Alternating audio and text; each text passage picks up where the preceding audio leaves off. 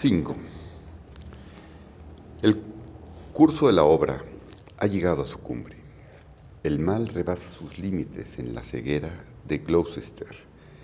Y a partir de ese momento, los poderes del bien empiezan a hacerse notar lenta y consistentemente.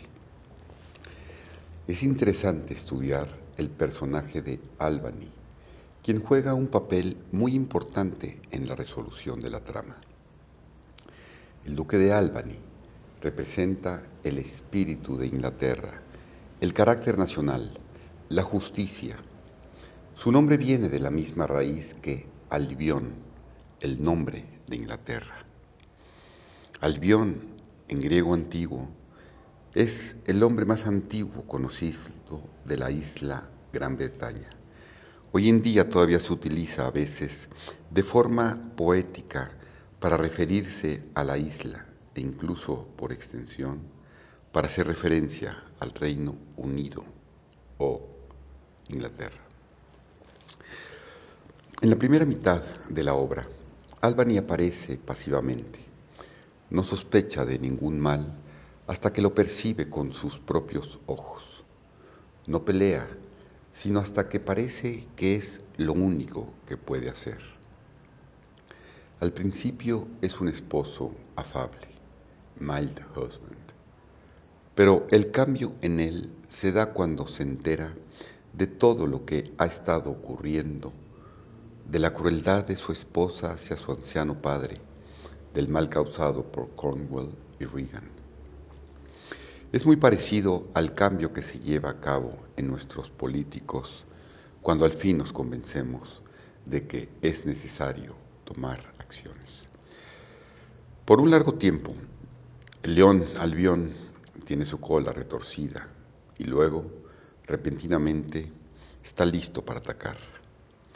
Oswaldo le cuenta a Goneril cómo su esposo recibió las noticias de los hechos recientes.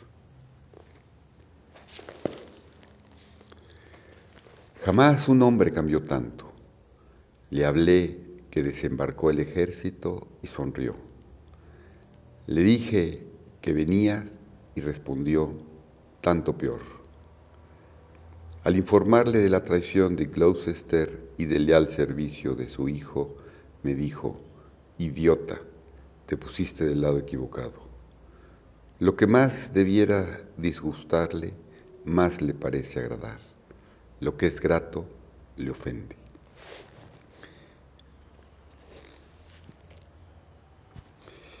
Es significativo que a partir de un determinado momento él tome el control. Albany enfatiza la necesidad de la justicia. Cuando se entera de lo que le han hecho a su padre, refiriéndose a Goneril, le dice, si no envían los cielos sus visibles espíritus rápidamente y pongan fin a esas viles ofensas, habré de intervenir if that the heavens do not their visible spirit send quickly down to tame these vile offenses, it will come. Y otra vez, cuando se entera que Cornwall ha sido asesinado después de haber ordenado que dejaran ciego a Gloucester, asume la tarea de vengar a este y le dice a ella, esto prueba que estás por encima de tus justicieros y que pronto estos bajos crímenes pueda vengarlos.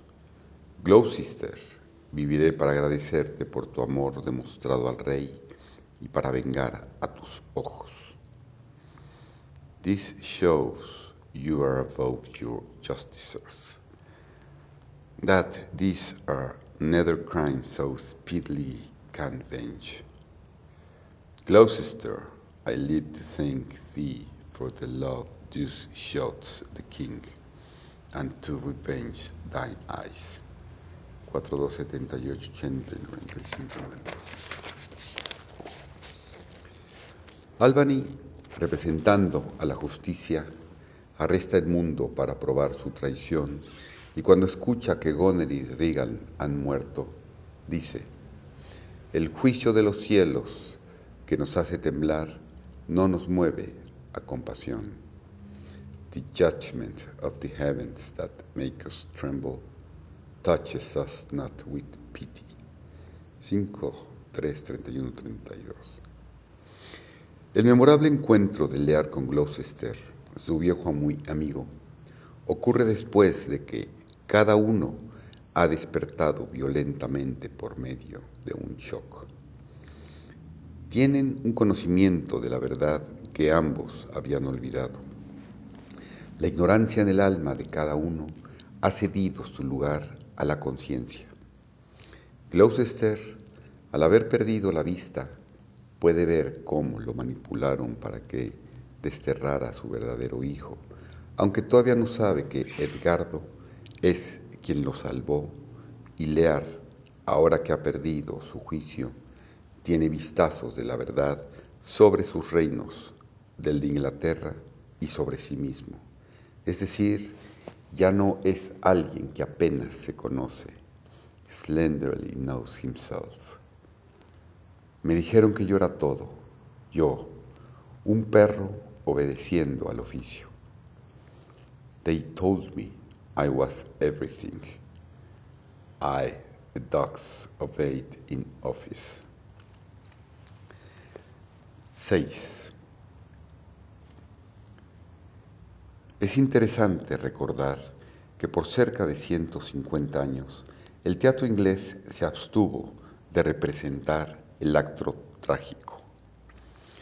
La versión de Nahum Tate, en la que Edgardo es el amante de Cordelia, fue representada durante el siglo XVIII en adelante. Tate era un poeta, hipnólogo y letrista irlandés que se convirtió en poeta. Es mejor conocido por la adaptación que hizo a la historia del rey Lear en 1681. Hasta 1823, King restauró el final original. Es sorprendente que un crítico tan eminente como el Dr. Johnson haya aprobado el final feliz sustituto. La muerte de Cordelia le sorprendió tanto que no pudo leer la obra por segunda vez hasta que, como editor, lo tuvo que hacer. Si una obra de Shakespeare parece ser incomprensible e insoportable, debemos regresar a la fuente de toda tragedia por la clave y examinarla a la luz de la sabiduría de los antiguos. En la tragedia griega, que deriva de los misterios, siempre se habla en dos niveles de significado para la mayoría de la audiencia tenía un significado distinto que para los iniciados. La tragedia implicaba catarsis, despertaba lástima y terror con la resultante purificación de las emociones. Empero, siempre había un significado interno conocido solo por los iniciados, de los que Aristóteles hablaba abiertamente a quienes les quedaba claro por el conocimiento que tenían del significado esotérico de las leyendas en las que están basadas las tragedias. Para los no iniciados, la tragedia significaba la muerte del héroe, ya que en esas épocas, para la mayoría de las personas, el que hubiera una muerte al final de la obra era suficiente para convertirla en una tragedia. Pero ese no es el punto después de todo. La palabra tragedia significa canto de cabra, la que originalmente era una leyenda que un cantante vestido con piel de cabra le cantaba al público. Era una leyenda de una persona noble, de un rey o de un príncipe que a través del sufrimiento alcanzaba la inmortalidad. En el festival Eleusino la audiencia presenciaba el sufrimiento de Prometeo, Edipo o Hércules, sin resentir lástima ni terror al presenciar el dolor y la muerte representada en el drama. Para los iniciados, la muerte física representaba la muerte mística, lo que implica el renacimiento. Cuando Hércules se quema en la hoguera, aquellos que conocían las enseñanzas no se lamentaban por su muerte, ya que sabían que había obtenido la inmortalidad.